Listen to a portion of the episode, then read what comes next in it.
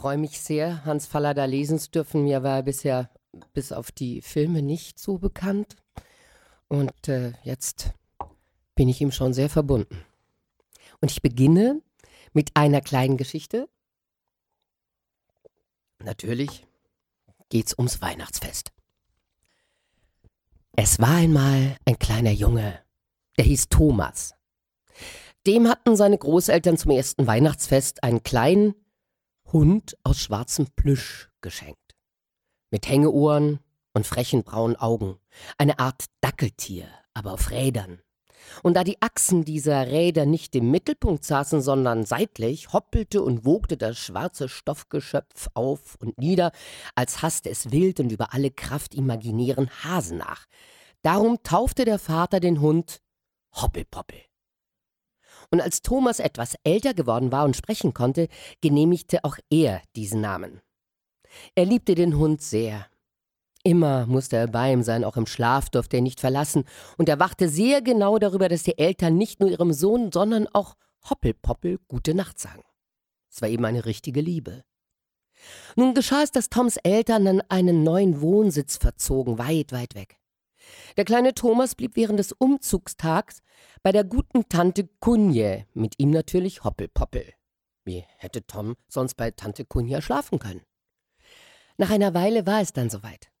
Tante Kunje fuhr mit Tom und dem Hund nach dem neuen Häuserchen. Auf dem Bahnhof erwartete sie der Vater, und der kleine Tom war so selig und verlegen über dies Wiedersehen, dass er schnurstracks seinen Kopf durch des Vaters Beine steckte und so den abfahrenden Zug betrachtete. Dann gingen die drei Hand in Hand durch den Wald zur Mummi ins neue Häuserchen. Und da kam plötzlich ein Augenblick, da Tante Kunje angedonnert stehen blieb. Oh Gott! Hab ich doch den Hoppelpoppel in der Bahn liegen lassen. Der Vater machte rasch eine Kopfbewegung und sagte still, still, hier hat der Herr so viel neue Eindrücke, dass er ihn einfach vergisst. Tom sagte noch nichts. Er marschierte stramm auf seinen Beinchen zwischen den beiden Großen und sah die herrlich hohen Bäume mit den Pieksenadeln an. Dann kam ein Zwinger mit einem Hund, und nun stand die Mummi unten auf einer Treppe und hielt die Arme weit auf. Sie ging durch eine große Tür auf einen weiten Balkon, und plötzlich war da unten ein langes, langes Wasser, und ein Dampfer kam um die Waldecke und ein Kahn, zwei Kähne, viele Kähne. Es wurde Abend. Der kleine Junge musste ins Bett. Er war müde und selig aufgeregt, aber als ihn die Mutter über die Bettleiter hob, sagte er Hoppelpoppel. Der Vater sagte ernst, Hoppelpoppel fährt mit der Puffbahn, Thomas. Hoppelpoppel kommt morgen. Das Kind sah seine Eltern fragend an. Erst sagte es nichts, als dann aber das Licht ausgemacht wurde, bat es wieder dringend Hoppelpoppel. Thomas muss jetzt schlafen, sagte die Mutter streng und machte die Tür von außen zu. Die Eltern standen atemlos und lauschten. Nein, kein Gebrüll, kein Weinen, sondern Stille. Er wird sich beruhigen, sagt Mommy. Aber besser ist doch, du gehst morgen zur Bahn und machst deine Verlustanzeige. Schön, sagte der Mann, obgleich es keinen Zweck hat, denn der Zug fährt weiter nach Polen und die werden uns gerade in Hoppelpoppel zurückschicken. Am nächsten Morgen machte der Vater seine Verlustanzeige, dann kam der Nachmittagsschlaf, aber nein, es kam kein Nachmittagsschlaf. Hoppelpoppel? Hoppelpoppel kommt bald. Gleich. Thomas muss schlafen. Gebrüll, Wut, Trostlosigkeit, Jammer, nur kein Schlaf. Und am Abend dasselbe. Das neue Häuserchen und das viele Wasser und der Garten und der Hund im Zwinger und die vielen Dampfer. Alles nichts. Hoppelpoppel, liebe Hoppelpoppel, wo bist du? Hoppelpoppel, ein alberner, schwarzer Stoffhund, war eine finstere Wolke im Himmel. Nach drei Tagen überhing sie alles. Also, ich fahre morgen nach Berlin und kaufe einen neuen Hoppelpoppel, sagte der Vater zur Mummi. Ja, vielleicht kriegst du solch einen gar nicht. Soll das bitte hier so weitergehen? Der Vater fuhr also, und schließlich fand er auch seinen Stoffhund, und er fand genau den Hoppelpoppel. Er war lange umhergelaufen, hatte viel Fahrgeld ausgegeben, aber heute Nacht wird Tom endlich wieder ruhig schlafen. Der Vater war so glücklich über den kleinen Hund, am liebsten hätte er aller Welt Gutes getan. Da war im Abteil ein Kind. Es war natürlich kein Kind äh, wie der Thomas. Nein, ein dunkles, blasses Kind. Das war meckrig. Es war schwierig, ein schwieriges, störendes Kind, aber es war ein Kind. Es saßen noch zwei Herren im Abteil, das hielt den Vater nicht ab. Er machte Kuckuck mit dem Kind, er lenkte es ab, er half der Mutter, so er, er konnte, aber es verschlug nichts. Es blieb ein schwieriges Kind. Der Vater nahm aus dem Netz das kleine braune Paket. Das Kind sah zu. Er schnürte langsam das Paket auf. Das Kind sah genau hin. Was da wohl drin ist? Er faltete das Papier auf, ließ ein bisschen sehen. Mehr Hoppelpoppel sagte der Vater ernst. Wow, wow, sagte das Kind selig. Ja, es wurde nun doch eine sehr gute Bahnfahrt. Siehe, der dicke, brummige Herr in der Ecke war ein richtiger Großvater. Er zog den Hoppelpoppel auf der leeren Bank zu sich hin. Hoppelpoppel hoppelte. Der Vater zog ihn am Schwanz zurück. Das Kind jauchzte. Manchmal ging eine kleine Sorgenwolke über des Vaters Herz. Wie weit fahren Sie? fragte die Mutter des Kindes. Bis Neubenschen. Und Sie? Ach, ich muss viel früher raus. Ihr Junge wird ja den Hund bis dahin überhaben, hm? Ach, das weiß ich nicht, sagte die Frau. Wenn er was liebt, dann liebt das auch richtig. Na ja, eine Weile fahren wir auch noch, sagte der Vater nachdenklich und ließ den Hund bellen. Der Vater kramte das braune Papier wieder vor und den Binfer nun pass auf, jetzt geht Hoppelpoppel schlafen. Das Kind sah aufmerksam zu, aber dann, als der Hund im Papier verschwand, fing es an zu weinen. Hoppe, Poppe, sagte es klagend. Alle redeten auf das Kind ein, das Kind weinte stärker. Der Vater sagte, ich brauche ihn ja schließlich nicht äh, eingepackt mitnehmen, er kann ihn ja noch den Augenblick halten. Das Kind nahm den Hoppelpoppel in den Arm, es lächelte. Es lächelte. Lieber Himmel, es war doch ein sehr ähnliches Kind. Der Zug fuhr langsamer, der Zug hielt. Nun gib dem Onkel den Hoppelpoppel. Das Kind hielt den Hund fest. Willst du wohl artig sein? Gibst du aussteigen? Du sollst den Hund loslassen. Gib mir doch den Wauwau, bitte. Ich habe auch einen kleinen Jungen. Sie wollen noch raus? Bitte, bitte beeilen Sie sich. Alles ging durcheinander, das Kind weinte schmerzlich, der Schaffner schimpfte. Eine Hand, es war die Hand der Mutter, riss an der klammernden Kinderhand, das Weinen wurde lauter, der Vater stand draußen mit seinem Hoppelpoppel, er dachte verwirrt, wenn er was liebt, dann liebt das auch richtig. Der Zug fuhr an, der Vater riss die Tür wieder auf und warf den Hund ins Abteil.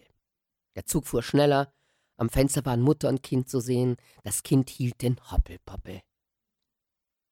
Der Mann ging langsam durch den dunklen Wald nach Haus. Er hatte es nicht eilig. Wenn er zu Hause ankommen würde, würde sein Junge gerade ins Bett gebracht werden. Er würde sehnsüchtig betteln. Hoppelpoppel. Der Mann bereute nicht. Der Mann schalt sich nicht. Er war nur traurig. Irgendetwas war nicht in Ordnung auf dieser Welt. Irgendwas stimmte nicht. Dem einen geben, dass der andere weint. Der Mann schloss die Tür auf. Oben krähte der Tom. Der Mann ging langsam und leise die Treppe hinauf. Er hing leise den Mantel fort, er zog seine Hausschuhe an, schließlich musste er doch die Tür aufmachen. Da aß sein kleiner Sohn am Tischchen den Haferbrei, und auf dem Tischchen stand der Hoppelpoppel. Der Hoppelpoppel mit einem langen, langen Zettel am Hals. Sieh nur, Mann, sagte die Mummie. Auf dem Zettel standen viele bahnamtliche Vermerke, aber da stand auch Schbajin, kleiner schwarzer Hund, sehr böse, beißt aus Menschen. Kleine schwarze Hund, sehr böse, sagte der Vater langsam. Komisch. Plötzlich war die Welt wieder in Ordnung.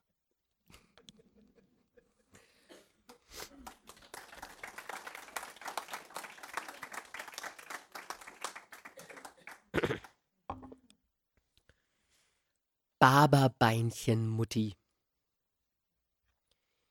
Als es in den Winter des Jahres 1945 hineinging, war Muttis Große gerade sechs Jahre geworden. Sechs, antwortete die Große, wenn die Leute sie nach ihrem Alter fragten. Sechs was? rief dann die Mutti warnend. Etwa sechs Kartoffeln? Dann kam das Jahre immer noch sehr zögernd. Leicht lernt sie nicht, sagte sich Frau Irmler manchmal, aber im Übrigen hätte sie nicht gewusst, was sie ohne die Große hätte anfangen sollen. Solch eine Hilfe war sie, das Ein und alles einer völlig alleinstehenden Frau, der durch den Krieg das meiste genommen war. Verwandte, Hab und Gut Und von dem Mann hatte sie auch seit anderthalb Jahren nichts mehr gehört. Da war solch ein warmes, verstehendes Kinderherz, alles Glück und aller Halt. Die Mutti und ihre Große. Sie lebten zusammen, sie arbeiteten zusammen, sie froren zusammen und manchmal hungerten sie auch zusammen. Ganz allein hausten die beiden in einer riesigen Ruine, die einmal ein fünfstöckiges Mietshaus gewesen war mit zwei Hinterhöfen. In all dem lebte jetzt niemand als sie. Im Hinterhof, im Souterrain, hatten sie ein Zimmer noch ziemlich heil gefunden mit einer kleinen Küche. Das war ihr Lebensraum, die letzte Zuflucht, auf die sie sich viermal, auf die sich die viermal ausgebombten zurückgezogen hatten, mit den spärlichen Resten der eigenen Habe, mit dem halb zerstörten, das sich dazugefunden hatte. Die Insel zweier Herzen, die nur noch füreinander lebten. Als der Herbst immer ersichtlicher zum Winter wurde, als die Dunkelheit immer früher einfiel, als der Wind gegen Abend wilder und wilder tobte und die unheimlichen Geräusche der riesigen Ruine mit Türenschlagen, Knarren, Schuttgeriesel, kreischendem Blech sich verhundertfachten, da war das kleine Zimmer mit ein wenig Licht und ein wenig Wärme, mit der Sechsjährigen und der Achtundzwanzigjährigen, eine Zelle des Glaubens und der Geduld, des Hoffens und der Liebe. Es fielen nun schon lange keine Bomben mehr. Und doch verdunkelten die beiden weiter. Sie wollten nicht, dass ein nach außen dringender Lichtstrahl Fremde lockte. Nur beieinander wollten sie sein. Und das waren sie auch. Die Mutter nähte für einen Schneider in der Berliner Straße und die Große schälte währenddes langsam, langsam Kartoffeln für den nächsten Tag oder wusch ab oder fegte vor dem Eisenöfchen oder machte einfach ein neues Puppenröckchen, halb genäht, halb gesteckt, wie sie es eben konnte. Wenn es ganz kalt wurde, krochen die beiden ins Bett. Und an einem Abend, da die Füße der Großen gar nicht wieder warm werden wollten, erzählte die Mutti von ihrem Daheim und von ihrer Mutter und von ihren eigenen kalten Füßen damals, als sie noch Kind gewesen war. Die Mutter war noch groß geworden auf dem Lande, wo es Kühe und Hühner und Wälder und Felder gibt, und an einem Wintertag war sie mit dem Vater im Wald gewesen, um Holz zu holen. Als er am Abend nach Haus gekommen war, hatten die Füße gar nicht wieder warm werden wollen, und es hatte gebrannt in ihnen und gezwickt und gerissen. Die Mutti hatte als Kind nicht leicht geweint, so wie auch ihre Große jetzt nicht leicht weinte. Aber an diesem Tage hatten die Schmerzen ihr das Wasser in die Augen getrieben, so unerträglich waren sie.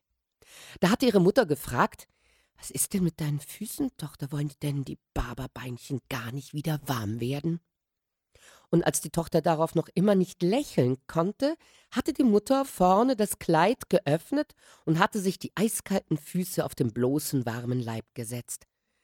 So hatten sie gegenüber gesessen, Mutter und Tochter. Und keine fünf Minuten, da waren die Barberbeinchen warm und die Schmerzen vergangen. So war das damals gewesen.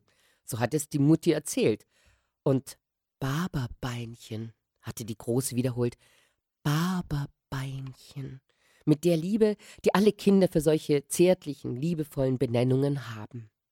Es war ein Erlebnis von vielen Erlebnissen, das die Mutti erzählt hat. Es gab viel Zeit zum Erzählen in diesen Wintertagen 1945, weil sie es oft nicht warm hatten und darum früh ins Bett gingen. Diese Geschichte aber hatte gehaftet von vielen. Sie war leichter behalten worden von den Gro der Großen als die Jahre, die man unbedingt außer sechs angeben musste. Sonst dachten ja die Leute, man war sechs Kartoffeln alt. Also mit dem Herzen gehört und dem Herzen behalten. Und dann kam der große Schneefall. Und wie alle Kinder freute sich die Große über den Schnee und spielte mit ihm und begleitete an diesem Tage die Mutter nicht auf ihren Einkäufen. Aber dann, als die Mutti zurückkam und der Schnee wurde schon, wie immer in Berlin, zu Matsch, da ging die Mutti schnell und ein bisschen blass an den kleinen Eisenofen, legte noch etwas auf. Sie hatte gerade am Abend zuvor eine Art Briketts aus nassem Zeitungspapier zurechtgemacht, und als der Ofen ein wenig Wärme ausstrahlte, zog sie Schuhe und Strümpfe aus und hielt die Füße gegen den Ofen. Frieren dir die Füße, Mutti? fragte die Große. Die Mutter lächelte nur. Die Barberbeinchen, sagte die Große gedankenvoll und dann nicht, ohne Vorwurf, aber du hättest dir auch deine Lederschuhe anziehen müssen, Mutti, bei solchem Schnee. Große, antwortete die Mutti nur vorwurfsvoll. Na ja, sagte die Große überlegen, solche Wetter und dann deine Sommerschuhe? Nur eine dünne Sohle und ein paar Bändchen überm Fuß? Große, wiederholte die Mutti mit mehr Nachdruck. Na ja, wollte die Große wieder anfangen, aber dann fiel ihr ein, dass ja Muttis einzige Lederschuhe schon manche Woche beim Schuster waren. Und dass die Mutti nur noch diese leichten Sommerschuhe besaß, die vor nichts schützten. Mit den dünnen Strümpfen lief die Mutti durch den eisigen und immer matschiger werdenden Schnee. Ach, mein arme Barberbeinchen, Mutti, rief die Große und drückte den Kopf fest gegen die Mutter. Dann drohend, morgen gehen wir aber zum Schuster. Die Mutti blickte zweifelnd, als verspräche sie sich nicht viel von dem Weg, aber die Große erinnerte, er hat es dir doch fest versprochen und du hast ihm Mehl und Zucker dafür gegeben. Sie hat es nicht vergessen, dass er sich dieses Mehl und den Zucker sauer genug abgespart hatte. Aber die Mutti behielt mit ihren Zweifeln recht. Der Schuster war bei bestem Willen und vollem Bedauern, aber hatte eben kein Schnitzelchen Leder. Ich würde es Ihnen ja gleich machen, Frau Irmler. Man hält ja auch gern sein Wort, aber wo ich doch kein bisschen Leder bekomme, nun schon kein Jahr nicht. Bringen Sie mir doch mal ein Stückchen Leder, so ein Gürtel oder am besten einen Soldatenkoppel. Ich mache Ihnen sofort Sohlen draus. Die Große hatte mit weit offenen, dunklen Augen den Meister bei seinen Beteuerungen angesehen, und am liebsten hätte sie dem Schuster wohl bedeutet, das hätte er der Mutti sagen müssen, ehe er Mehl und Zucker nahm. Aber sie hatte geschwiegen, vielleicht in der Hoffnung, dass die Mutti doch noch zu Hause ein Stück Leder fand. Aber wo soll denn dann etwas sein, Große? hatte die Mutti auf deren Drängen zu Hause gefragt. Du weißt doch, wir haben gar nichts. Und ein Lederkoppel, ach du lieber Gott. Wo sollen wir denn das hernehmen? Das schenkt uns keiner. Und der Papa ist ja auch schon so lange fort. Die letzten Worte schlossen der Großen den Mund. Und schweigend sah sie zu, wie die Mutti die dünnen Strümpfe zum Trocknen aufhing. Sie schwieg überhaupt viel diese Tage, zwei und dann nur noch drei Wochen vor dem Weihnachtsfest, obwohl die Mutti in dieser Zeit immer mehr zu einer Barberbeinchen-Mutti wurde, denn es kam noch mehr Schnee und stärkerer Frost. Und dann eines Tages kam ganz plötzlich Tauwetter und alles wurde zu Glatteis und Matsch. Die Große ging neben der Mutter und sah die braunen Strümpfe schon nach wenigen Minuten schwarz werden von Nässe, und die schwarzen Flecke breiteten sich aus über den Fuß, und es war so kalt, und die Wege waren so lang, und oft gab es keine Feuerung im Haus. Die Mutter fühlte die Blicke des Kindes stets auf ihren Füßen. Es tat ihr fast leid, dass sie der Großen die Geschichte von den Barberbeinchen erzählt hatte. Sie begriff, dass sich das Kind mit all der Ausschließlichkeit, die Kinder besitzen, auf diese Sache gestürzt hatte dass sie aus der überlegenen Mutti ganz zu einer bemitleidenswürdigen Barberbeinchen-Mutti geworden ist. Das Kind redete kaum, aber sein Blick war so dunkel vom Grübeln geworden. Nicht nur über den ungetreuen Schuster grübelte es, sondern es sah auch immer den anderen Leuten auf die Füße. Und so kam ein schöner, heiler, fast neuer Schuh gegangen, so gab es einen forschenden Blick auf das Gesicht der Trägerin. Da aber kein Gesicht ihm so schön und gut wie das der Mutti erschien, so war es kein Wunder, dass es nicht nur mit der Trägerin des Schuhs, sondern mit der ganzen Welt haderte, die schlecht eingerichtet war, weil solch eine Mutti immer eiskalte, nasse Füße hatte und andere, die wie nichts aussahen, hatten viel. Ja, wieso hatten sie überhaupt so wenig? Die Mutti tat nie einem was und arbeitete immer, und die anderen, die gingen spazieren, und ihnen wurde noch und noch gegeben. Zu früh. Viel zu früh, dachte die Mutti und konnte doch nichts ändern. Ach, wie gerne hätte sie es jetzt vermieden, hinauszugehen auf die Straße. Schon wenn sie nur zu den Schuhen griff, lag der stille, nichts mehr fragende Blick ihres Kindes auf ihr. Aber sie musste ja hinaus, Arbeit fortbringen, Lebensmittel einholen, immer wieder Barberbeinchen Mutti werden. Jeden Tag, zweimal. Wie schrecklich, dachte die Mutti, wenn ein Kind aufwächst und weiß schon, es ist weniger als die anderen. So denkt es sich doch meine Große zurecht. Ich habe gewusst, es gab größere Bauern als den Vater im Dorf, aber darum waren wir nicht weniger. Sie denkt, wir sind weniger. So gingen die Tage. Gottlob, es waren auch Tage darunter, da die Füße trocken blieben, Tage mit einem leichten Frost. Und unter ihnen war der Tag. Er neigte sich schon in den Abend, da es sachte gegen ihre Türe klopfte, gegen die Tür im Hinterhof der völlig verlassenen Ruine. Das war der Tag vor Weihnachten. Im Dämmern stand da ein Mann. Und da ihr Herz stark zu klopfen anfing, immer stärker und es sie würgte in der Kehle, fragte der Mann, ist das hier richtig bei Frau Irmler? Sie konnte nicht sprechen, sondern eine Hand auf dem Herzen, eine als Stütze am Türrahmen, nahe dem Umsinken verharrte sie schweigend. Leise fragte, bist du das, Trude? Ich bin wieder da. Lange sah die Große auf den Mann mit dem blassen, unrasierten Gesicht, mit den riesengroßen Augen. Sie wusste, es war der lang ersehnte Vater, der heimgekehrte, und sie hatte zu ihm Papa zu sagen. Er war der Held von Hunderten von Muttis Geschichten. Aber sie erinnerte sich kaum noch. Anderthalb Jahre, die er fort gewesen war, bedeuteten ein Viertel ihres ganzen Lebens. Dann gingen ihre Augen zu seinen Schuhen. Er hatte noch ganz erträgliche Stiefel. Sie wusste sogar, dass die Soldaten sowas Knobelbecher nannten. Worauf ihr Blick den Kleiderhaken streifte, wo der etwas lumpige Mantel hing und die Mütze. Barberbeinchen, Mutti, dachte sie wieder einmal. Eine Viertelstunde später erst merkte die Mutter, dass ihre Große verschwunden war aus der Küche. Vom Hof. Draußen war es doch schon ganz dunkel. Sie war sehr in Unruhe, so etwas hatte ihre Große noch nie getan. Überhaupt war das Kind in letzter Zeit so verändert. Man konnte nicht genug auf es achten. Wohin sollte es überhaupt gegangen sein? Hier im Haus wohnte niemand, und sie hatte doch nichts mehr an Freunden und Verwandten. Suchen, ja, aber wo? Trotzdem musste man sie suchen, bei den Kaufleuten, auf einer Stelle, wo sie heute früh noch Holz gefunden hatten, überall. Die Eltern zogen sich an. Er stand zweifelnd vor dem Kleiderhaken. No, wo fehlt es noch? Wir wollen schnell los. Hm. Ach, ich dachte doch, ich hätte meinen Koppelriemen hierher gehängt, meinte er zweifelnd. Koppelriemen? überlegte sie. Was war doch mit einem Koppelriemen? Dann fiel es ihr ein. Ich glaube, ich weiß jetzt, wo die Große ist, sagte sie plötzlich ganz ruhig geworden zu ihrem Mann. Ich will sie dir zeigen. Es passte gut, dass man von der Straße in die Schusterwerkstatt hineinsehen konnte, und da stand die Große wirklich und sah mit ernsten Augen auf die arbeitenden Meisterhände hinab. Ich glaube, wir warten besser nicht, meinte die Mutter. Sie wird nicht fortgehen, ehe die Arbeit fertig ist.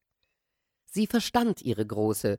Sie hatte geschwiegen damals, aber sie war nicht gesonnen, noch einmal diesem treulosen Manne zu vertrauen. Mehl und Zucker waren dahin, aber der Koppelriemen sollte nicht auch dahin gehen. Sie blieb, bis die Sohle fertig, bis das letzte Stück verarbeitet war. Die Eltern saßen längst wieder in der Stube. Spät erst hörten sie die Tochter in der Küche rascheln. Wir tun am besten, als hätten wir ihr Wortsein gar nicht gemerkt, flüsterte die Mutter eilig. Gewiss, Sie taten viel Unpädagogisches in diesen Tagen. Der Vater tat, als hätte er nie ein Lederkoppel besessen. Es wurden auch keine Einwendungen dagegen erhoben, dass die sechsjährige Tochter aus eigenem Ermessen über einen dem Vater gehörigen Gegenstand verfügt hatte, als die frisch besohlten Schuhe als größte Weihnachtsüberraschung erschienen waren. Gewiss, pädagogisch war vieles einzuwenden. Und doch, es war alles gut, wie es gekommen war. Jetzt konnte die Mutti sich von ihrer Großen gut anfassen und Barberbeinchen Mutti nennen lassen. Es gab kein krankhaftes Mitleid mehr dabei und kein Gefühl, als seien sie weniger als andere. Die Welt war wieder heil geworden durch einen Militärkoppelriemen, der friedlichen Zwecken zugeführt worden war. Wie alt bist du eigentlich, meine Große? fragte der Vater. Sechs, antwortete das Kind. Sechs was? rief die Mutter mahnend. Sechs Paar Schuhe wohl? Sechs Jahre, Barberbeinchen, Mutti, antwortete nun die Große zögernd. Es blieb dabei, dieses Kind verstand und lernte ungemein schwer.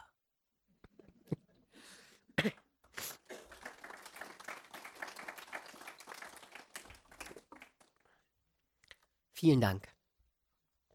Ja, wir haben ja vorhin schon gehört, dass der arme Hans Faller da viel Pech hatte in seinem Leben.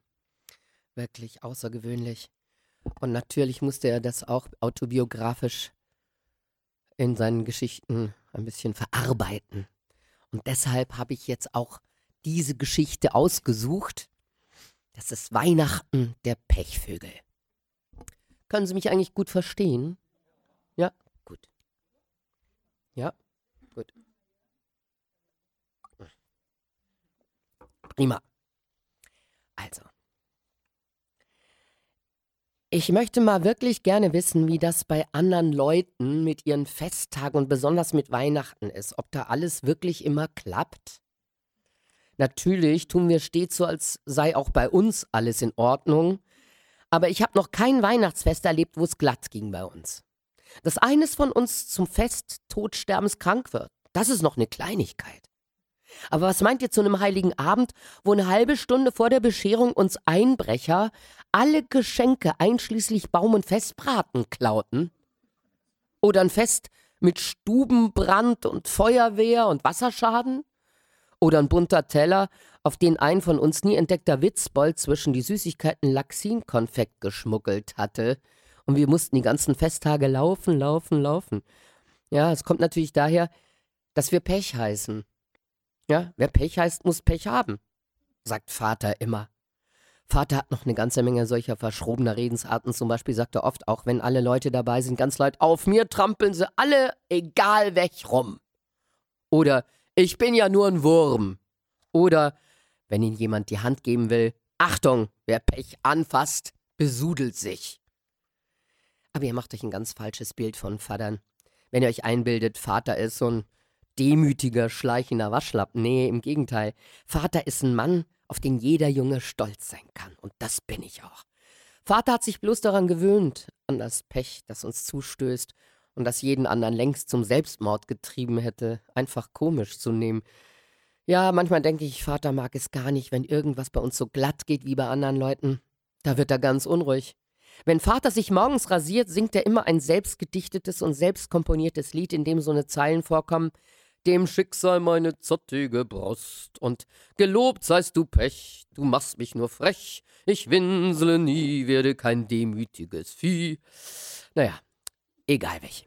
Ich heiße selbst Peter Pech, gehe in die Obertertia und bin wirklich gespannt drauf, ob ich dieses Mal versetzt werde. Voriges Mal bin ich kleben geblieben. Aber es lag wirklich weder an meine Geistesgaben noch an meinem Fleiß, sondern allein an meinem Pech. Aber das ist eine ganz andere Geschichte wie Kiepling sagt.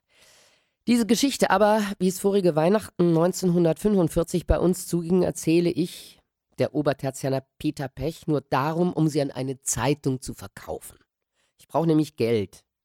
Nicht nur so dringend wie immer, sondern diesmal extra, extra dringend, weil ich nämlich alle meine für Geschenke gesparten Piepen an Vater abgeliefert habe. Davon und von sonstigen milden Gaben der Familie hat er die Gebühren für einen neuen Gasanschluss bezahlt. Wir haben nämlich endlich Gas in unsere Hausruine gekriegt, was ja an sich erfreulich ist. Aber warum wird sowas gerade 14 Tage vor dem Fest kassiert? Aber natürlich, Pech der Pechvögel. Schon lange vorm Fest bestimmt Vater immer, wer was zu besorgen hat. Und auf mich fiel 1945 der Tannenbaum mit seinen grünen Blättern. Wir hatten uns natürlich lange überlegt, ob wir zu, überhaupt Weihnachten feiern sollten. Der Zusammenbruch lag uns noch schwer in den Gliedern und in unserer trauten Ruine fehlt es uns auf vielen Gebieten noch an dem Nötigsten. Aber dann haben wir an unsere Zwillinge gedacht, an Palma und Petta, wie wir unsere beiden sechsjährigen Pechösen, also meine Schwestern nennen, die ohne Weihnachtsmann und Lichterbaum zu lassen, wäre einfach zu gemein gewesen. Ich sollte nun also einen Baum besorgen. In den Zeitungen stand nun freilich zu lesen, dass es Bäume zu kaufen geben würde. Zwar nicht für alle, aber bestimmt für kinderreiche Familien und zu sechs Geschwistern sind wir ziemlich kinderreich. Aber so ein glatter Weg kommt für Pechens nie in Frage. Sich auf sowas zu verlassen, das wäre eine Herausforderung des Himmels gewesen. Viele fuhren ja auch einfach mit der Bahn und organisierten sich eine Tanne. Bei sowas aber wäre ein Pech stets reingefallen. Dasselbe war gegen eine bildschöne Blautanne zu sagen, die hinter einer ausgebombten Villa ziemlich in unserer Nähe stand. Mein Bruder, der Quataner Paul Pech, hatte mich auf dieses Bäumchen aufmerksam gemacht. Ach übrigens, Vater hat uns Kindern allen Vornamen mit P gegeben. Er meint, wir machen die Leute am besten gleich auf unser P-Pech aufmerksam. Nee, Paule, habe ich zu meiner brüderlichen Liebe gesagt, nicht in die Lameng. Wenn ich und ich will die Blautonne holen, dann ist sie bestimmt schon weg. Und außerdem schnappen die mir und immer feste rinn ins Loch. Nee, ist nicht. Und drittens überhaupt, was ist denn hier Blautanne, hä? Sind wir Pechs eben blaublütig? Wa? Wie kommen wir zu so was Feinem, ne? Fichte, sag dir. Schlichte Fichte, aus diese der mal einst unsere schlichte Grabgehäuse zimmern werden. Fichte ist Pechens ihre Parole. Klar? Auf dem Penal haben wir in unserer Klasse einen bärtigen Knaben gehabt, dessen Vetter, von dem der Vaters Bruder, also sowas wie ein Stiefonkel, der ist Förster bei Falkensee in der Dreh. Also mit dem Knaben bin ich dann schnell Handelseins geworden. Er liefert mir die Fichte von 3,20 Meter, ich liefere ihm ein halbes Jahr lang alle deutschen Aufsätze im vorbildlichen Pechstil. Als Liefertermin, denn ich bin Pech, das heißt vorsichtig, misstrauisch, war der 1. Dezember vorgesehen. Aber bereits um den 7. herum begriff ich, dass mein Knabe hinreichend langsam Geistes war, um mir bestenfalls zum 1. Dezember 1946 besagte Fichte zu liefern. Seine Gangschaltung war nicht in Ordnung. Und für diese Zeiten kam der früh bebartete langsam zu langsam auf Touren. Also ich musste einen anderen Lieferanten finden. Und äh, allmählich, so am 8. Dezember, also wurde es ja auch an der Zeit. Und zu meinen Ämtern gehört es auch, Bier aus unserer Eckkneipe zu holen, wenn Pechens sich gerade mal ein Bier spendierten. So eine Eckkneipe ist heutzutage ein komischer Ort. Aber welchem Berliner muss ich das noch weitläufig deklarieren?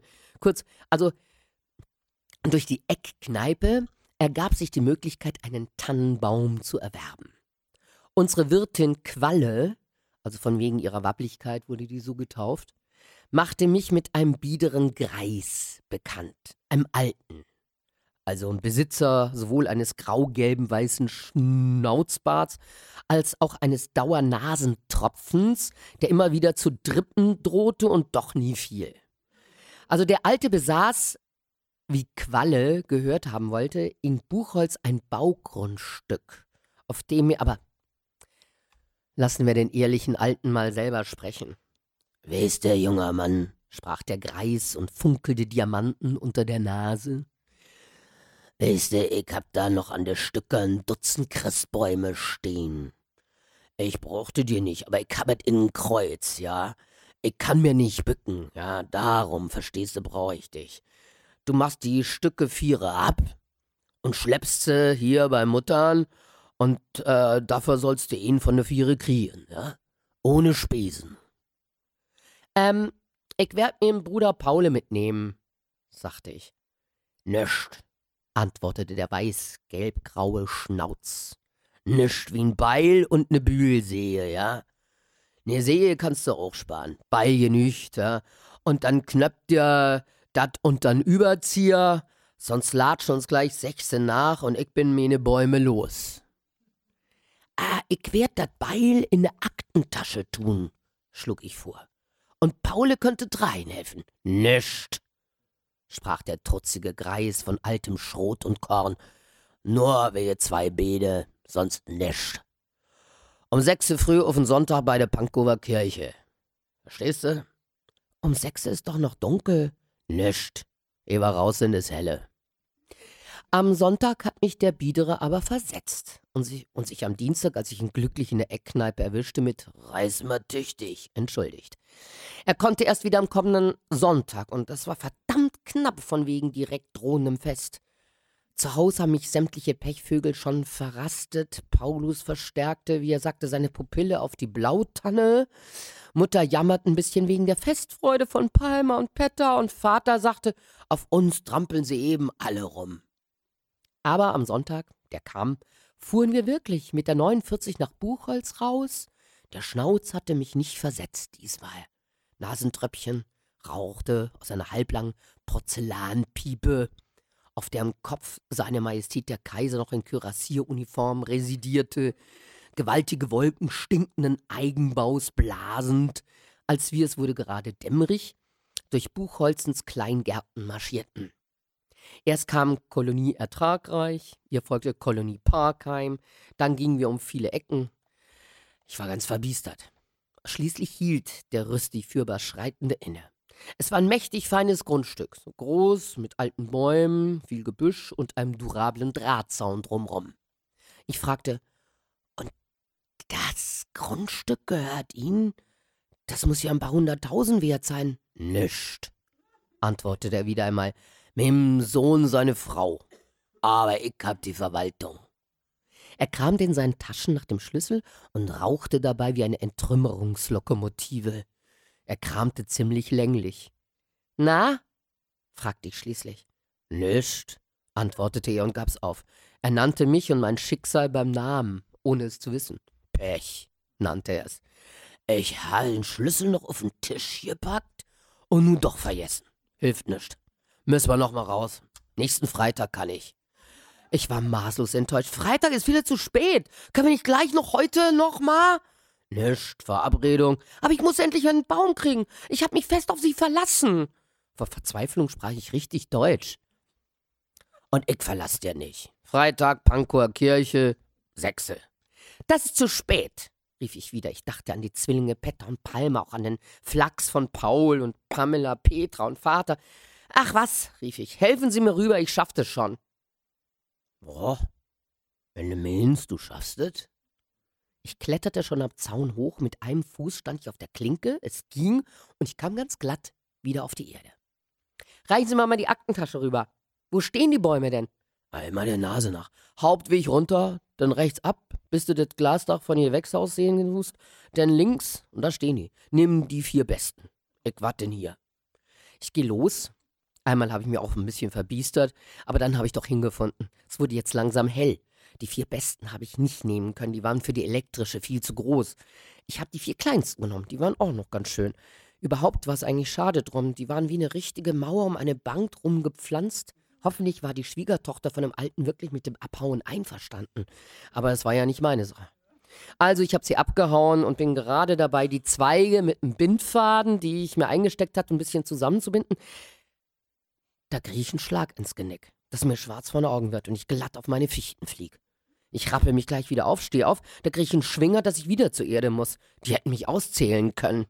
Schließlich war ich so weit, dass ich die beiden Kerle wütend anschreien konnte: Lass das mal, gefälligst! Ich habe Erlaubnis!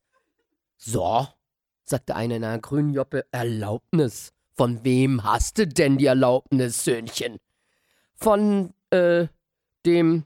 Fällt mir auch ein, dass ich von dem Alten nicht mal den Namen weiß.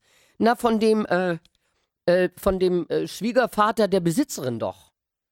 Ach nee, grinste nun der andere in braunen Manchesterhosen. Schwiegervater von der Besitzerin. Ha, gibt's sowas auch? Wer ist das denn? Ja, Namen weiß ich keinen, sag ich immer noch wütend und stehe auf. Mein Gesicht brannte wie Feuer. Aber Sie müssen noch den Alten kennen. Er hat eine Porzellanpfeife mit einem Kaiser drauf und immer einen Tropfen an der Nase. Der Manchester will was sagen, aber der Grüne lässt ihn nicht zu Wort kommen, sondern fragt, wo hast du denn den Schwiegervater mit dem Nasentropfen? Ich beschrieb ihn genau, wo er stehen musste. Die Joppe sagte, hol dir noch einen Ernst und Willi zu und sieh, dass du den Alten fängst. Wenn's den überhaupt gibt. Mit dem Söhnchen hier werde ich schon allein fertig. Der Manchesterner zog ab und Joppe sagte, Söhnchen, das wären teure Weihnachtsbäume. Da kommst du ohne Kittchen nicht von ab. Bei den Worten wurde mir erst klar, in welch verdammter Mausefalle ich steckte. Ich dachte an Vater, an das Penal. Über die Familie würde ich Schande bringen und auf dem Penal würde man mich schatzen. Ich überlegte rasch, ich hatte nichts bei mir, was mich verraten konnte. Damals gab es ja die Kennkarten noch nicht. Wenn ich ihn meinen Namen nicht nannte, wenn ich unter dem Namen Schmidt oder Schulze meine Strafe abbrummte, würden sich die Eltern wahrscheinlich schrecklich Sorgen machen, aber mehr als zwei Wochen konnte ich auch im Höchstfalle eigentlich nicht kriegen und dann waren Ehre und Schulbesuch gerettet. Ich durfte nur meinen pechösen Pechnamen nicht verraten. Während ich so überlegte, habe ich meine Kleider so einigermaßen wieder in Ordnung gebracht und mein Bewacher sagte, na, nimm ne Bäume und komm mit. Ich tat, wie er gesagt hatte. Wir mussten nur um ein paar struppig dichte Gebüsche herumgehen, und da standen wir schon vor einer Gebäudegruppe. Großgärtnerei und Baumschulen Hoppe und Co., las ich. Nur ein vollendeter Trottel wie der alte Nüscht konnte auf die Idee kommen, so in nächster Nähe von bewohnten Gebäuden auf die Tannenbaumernte zu gehen. Die mussten den Klang meines Beiles ja in ihren Stuben gehört haben. Aber fiel mir ein, so ein vollendeter Trottel war der Alte ja gar nicht. Der lief, da ich nichts von ihm wusste, nicht das geringste Risiko. Wenn ich was brachte, war es gut. Fiel ich aber rein, fiel ich alleine rein. Auf dem Hof der Gärtnerei, von dem auch der Hauptausgang zur Straße war, standen an ein Dutzend Leute, auch Frauen darunter, und sie schienen nicht übel Lust zu haben, mir noch eine kräftige Abreibung zu verpassen, als ich meine Tannenbäume ablud. Aber mein Begleiter hinderte sie daran. Ich wurde in ein Büro gebracht und dort von zwei jungen Gärtnerhilfen bewacht, während mein Begleiter den Chef wecken ging. Unterdessen kam die Manchester-Hose mit Willi und Ernst zurück. Wie ich schon gefürchtet hatte, war Nasentröpfchen verschwunden. Ich beschwor sie rasch, einen Radfahrer zur Endhaltestelle der 49 zu schicken, aber sie glaubt mir kein Wort mehr von dem Alten.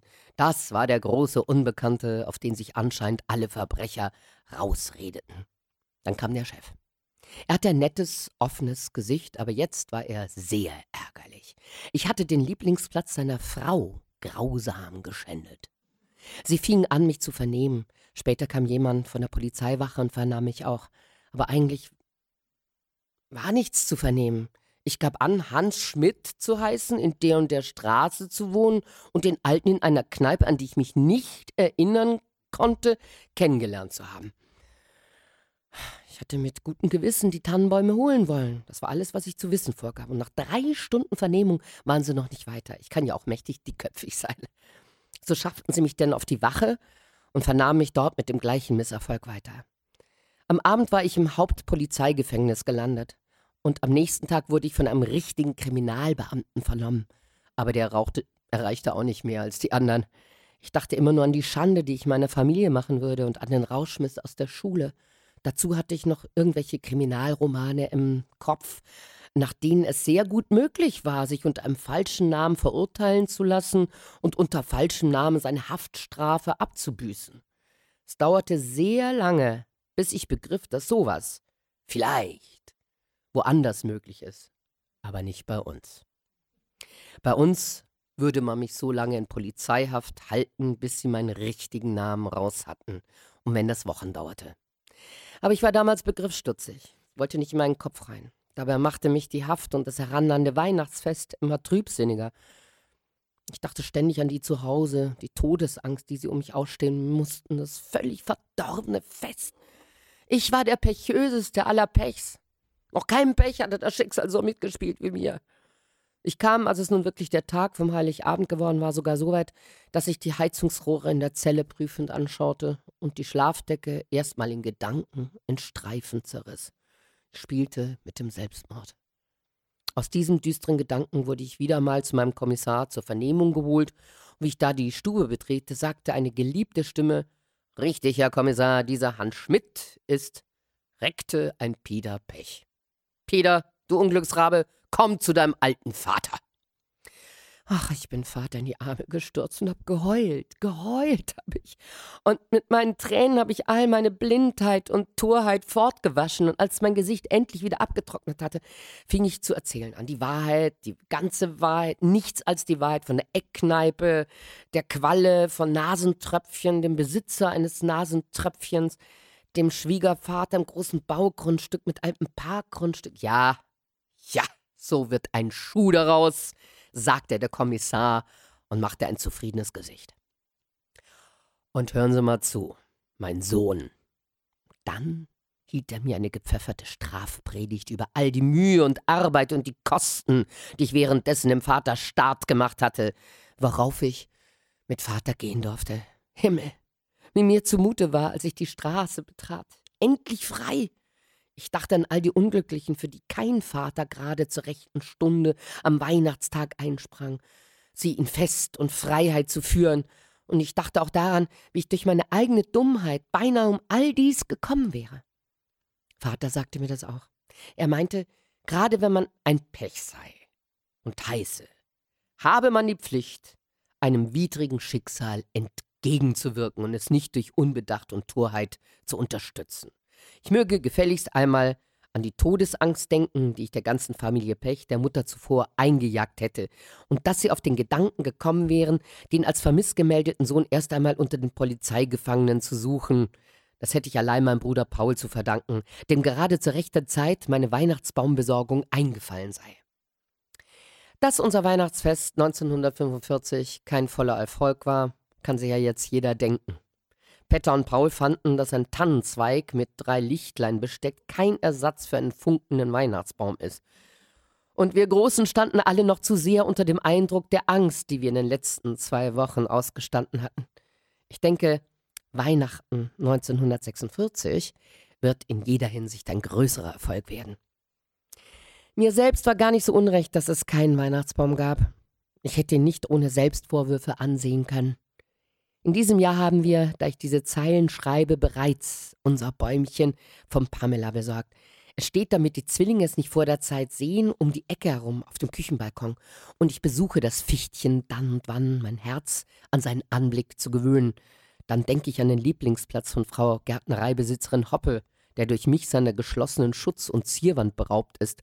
Und ich schwöre mir wieder einmal zu, mehr Obacht auf die Schlingen zu geben, die das Leben auch dem Redlichen, besonders heute, stellt.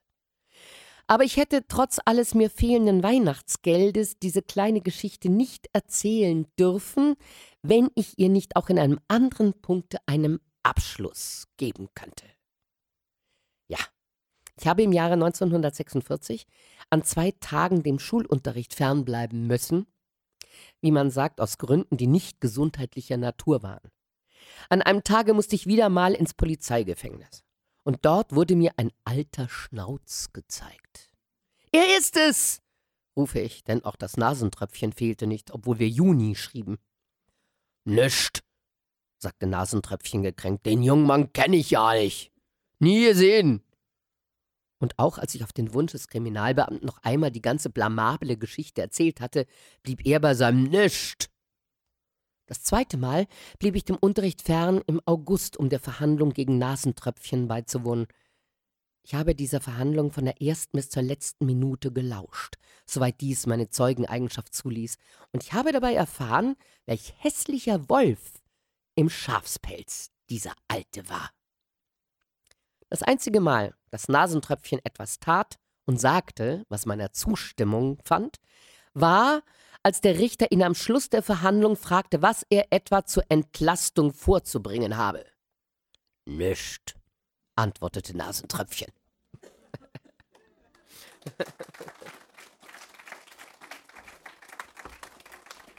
Vielen Dank. Ein bisschen Berliner Lokalkolorit. Und jetzt habe ich noch eine letzte Geschichte. Lüttenweihnacht.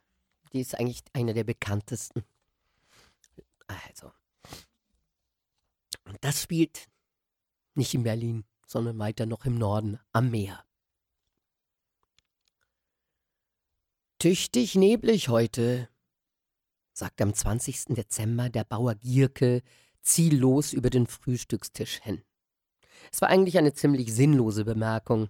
Jeder wusste auch so, dass Nebel war, denn der Leuchtturm von Arkona heulte schon die ganze Nacht mit seinem Nebelhorn wie ein Gespenst, das den Ängsten kriecht. Wenn der Vater die Bemerkung trotzdem machte, so konnte sie nur eines bedeuten. Neblig, fragte gedehnt sein dreizehnjähriger Sohn Friedrich. Verlauf dich bloß nicht auf deinem Schulweg, lachte Gierke. Und nun wusste Friedrich genug. Und auf seinem Zimmer Entschuldigung, steckte er schnell die Schulbücher aus dem Ranzen in die Kommode, lief in den Stellmacherschuppen und borgte sich eine kleine Axt und eine Handsäge. Dabei überlegte er, den Franz von Gebels nehme ich nicht mit, der kriegt Angst vor dem Rottfoss, aber Rotfoss, aber Schöns Albert und die Frieda Bentin. Also los. Also wenn es für den Menschen Weihnachten gibt, so muss es das Fest auch für Tiere geben. Wenn für uns ein Baum brennt, warum nicht auch für Pferde und Kühe, die doch das ganze Jahr unsere Gefährten sind? In Baumgarten jedenfalls feiern die Kinder vor dem Weihnachtsfest Lüttenweihnacht für die Tiere. Und dass es ein verbotenes Fest ist, von dem der Lehrer Beckmann nichts wissen darf, erhöht seinen Reiz. Nun hat der Lehrer Beckmann nicht nur körperlich einen Buckel, sondern er kann auch sehr bösartig werden, wenn seine Schüler etwas tun, was sie nicht sollen. Darum ist Vaters Wink mit dem nebligen Tag eine Sicherheit, dass das Schulschwänzen heute jedenfalls von ihm nicht allzu tragisch genommen wird. Schule aber muss geschwänzt werden, denn wo bekommt man einen Weihnachtsbaum her? Den muss man aus dem Staatsforst an der See oben stehlen. Das gehört zur Lüttenweihnacht. Und weil man beim Stehlen erwischt werden kann und weil der Förster Rotfoss ein schlimmer Mann ist, darum muss der Tag neblig sein, sonst ist es zu gefährlich.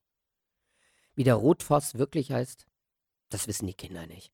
Aber er ist der Förster und er hat einen fuchsroten Vollbart. Darum heißt er Rotfoss. Von ihm reden sie, als sie alle drei etwas aufgeregt über die Feldreine der See entgegenlaufen. Schöns Albert weiß von einem Knecht, den hat Rotfoss an einen Baum gebunden und so lange mit der gestohlenen Fichte geschlagen, bis keine Nadel mehr dran saßen. Und Frieda, Frieda weiß bestimmt, dass er zwei Mädchen einen ganzen Tag lang im Holzschauer eingesperrt hat. Erst als Heiligabend vorbei war, ließ er sie wieder laufen. Sicher ist, sie gehen zu einem großen Abenteuer. Und dass der Nebel so dick ist, dass man keine drei Meter weit sehen kann, macht alles noch viel geheimnisvoller. Zuerst ist es ja sehr einfach. Die Reine auf der Baumgartner Feldmark kennen Sie. Das ist Rotspracks Winterweizen. Und dies ist die Lehmkuhle, aus der Müller Tim sein Vieh sommers tränkt. Aber sie laufen weiter, immer weiter. Sieben Kilometer sind es gut bis an die See. Und nun fragen sie sich, ob sie sich nicht verlaufen im Nebel. Da ist nun dieser Leuchtturm von Arkona. Er heult mit seiner Sirene, dass es ein Grausen ist. Aber es ist so seltsam. Genau kriegt man nicht weg, von wo er heult. Manchmal bleiben sie stehen und lauschen.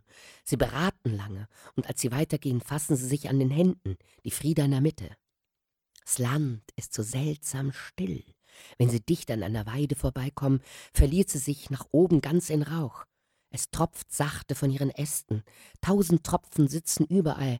Nein, die See kann man noch nicht hören.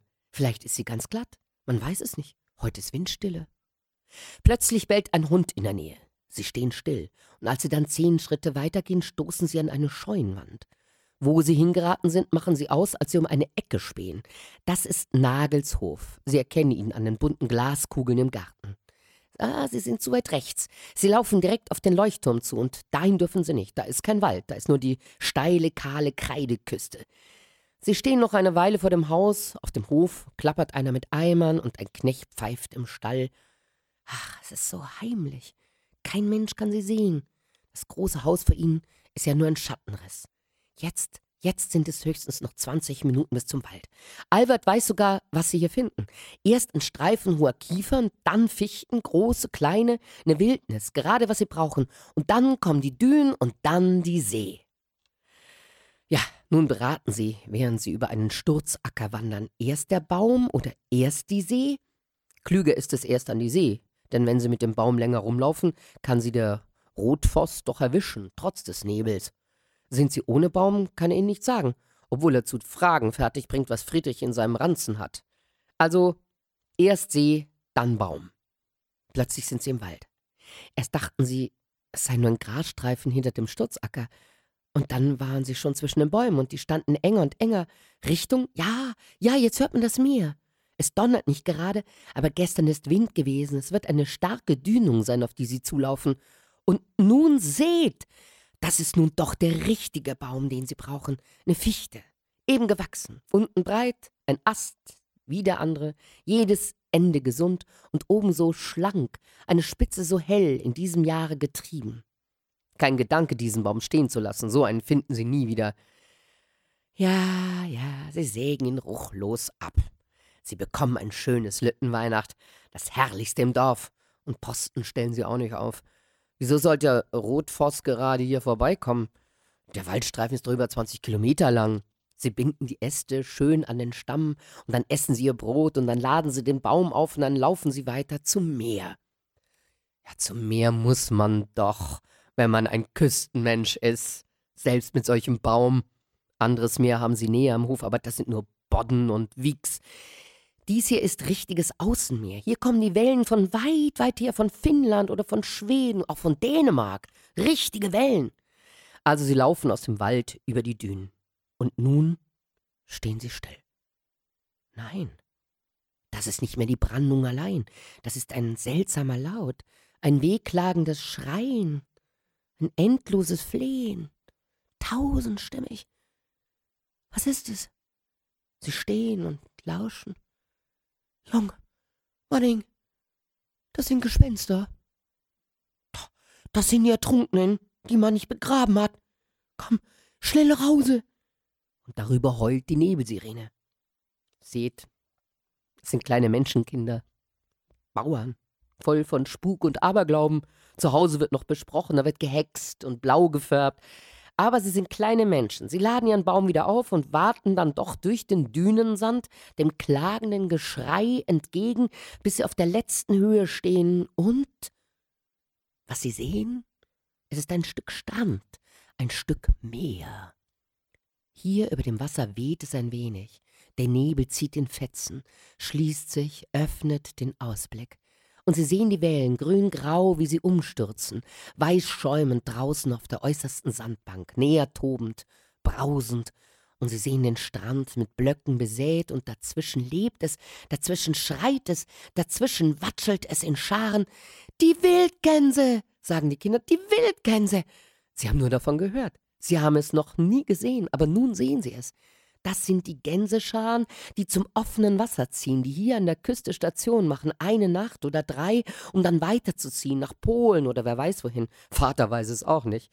Da sind sie, die großen wilden Vögel, und sie schreien, und das Meer ist da, und der Wind und der Nebel, und der Leuchtturm von Arkona heult, und die Kinder stehen da mit ihrem gemausten Tannenbaum und starren und lauschen und trinken es in sich hinein.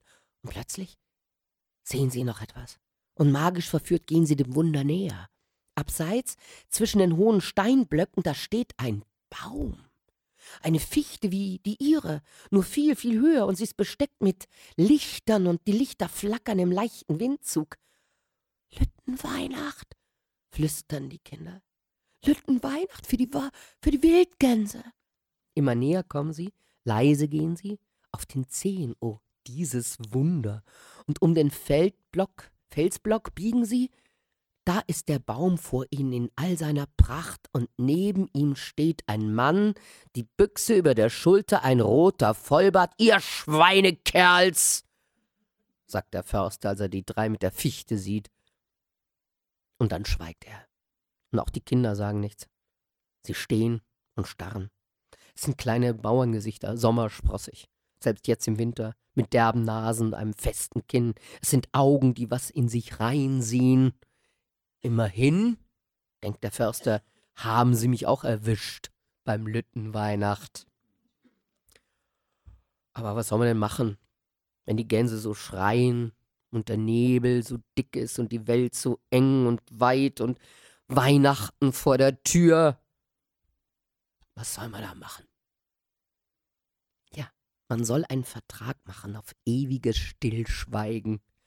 Und die Kinder wissen ja nun auch, dass der gefürchtete Rotfoss nicht so schlimm ist, wie sich die Leute erzählen. Tja, und da stehen sie nun. Ein Mann, zwei Jungen, ein Mädchen. Die Kerzen flackern am Baum und ab und zu geht auch schon eine aus. Die Gänse schreien und das Meer braust und rauscht. Die Sirene heult. Da stehen sie. Es ist eine Art Versöhnungsfest sogar auf die Tiere erstreckt. Es ist Lüttenweihnacht. Man kann es feiern, wo man will, am Strande auch. Und die Kinder werden es nachher in ihres Vaters Stall noch einmal feiern. Ja, das Ganze heißt Lüttenweihnacht und ist ein verbotenes Fest. Und der Lehrer Beckmann wird es Ihnen morgen schon zeigen. Vielen Dank für die Aufmerksamkeit. Dankeschön.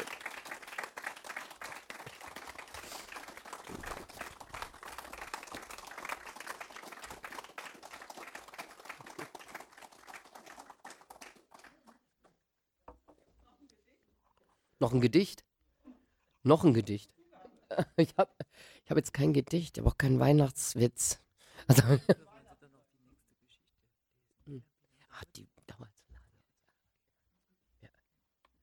Vielen Dank, aber das nächste Mal bringe ich ein Gedicht mit. Ich habe jetzt kein. Ach, ich könnte, ich könnte natürlich ähm, irgendein Gedicht machen. Echt, irgendein Gedicht. Mal gucken. Ist das okay für Sie? Ja, ja natürlich, natürlich. Ob ich, zu, ob ich, zu, ob ich zustande, weil wir gerade vom Meer, vom Meer geredet haben. Ja, aber ich habe jetzt keinen, ich habe jetzt keinen äh, jüdisch, jüdischen Witz. Nein. Da fällt mir jetzt auch. Warum hat der Mensch nie das, was er will?